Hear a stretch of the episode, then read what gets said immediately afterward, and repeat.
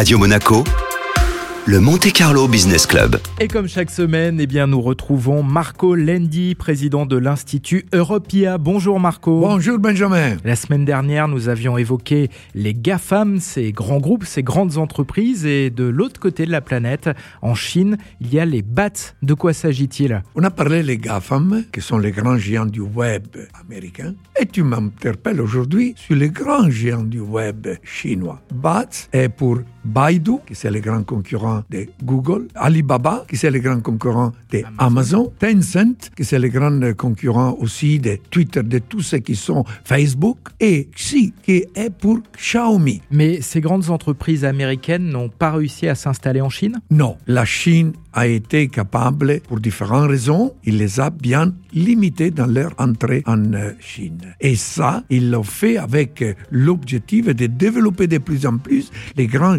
géants du web chinois, qui aujourd'hui sont en train de venir en Europe. Donc l'Europe se retrouve avec d'un côté les géants du web américains et de l'autre les géants du web chinois. Exact. Et je pense que bientôt, on connaîtra de plus en plus une compagnie qui s'appelle Xiaomi, la X in the Box, qui s'est devenu aujourd'hui un des plus grands fournisseurs de téléphonie. Les téléphones mobiles qui est déjà la 5G et qui est déjà vendu en Europe, c'est vient de euh, Xiaomi. Est-ce que justement les géants chinois peuvent concurrencer des entreprises comme par exemple Apple? Oui, Xiaomi cherche de se positionner vis-à-vis de Apple. C'est clair que la puissance de Apple aujourd'hui est très forte, mais Xiaomi est en train de monter en puissance. Pour conclure, Marco, nous sommes un peu en Europe en train de devenir une colonie numérique.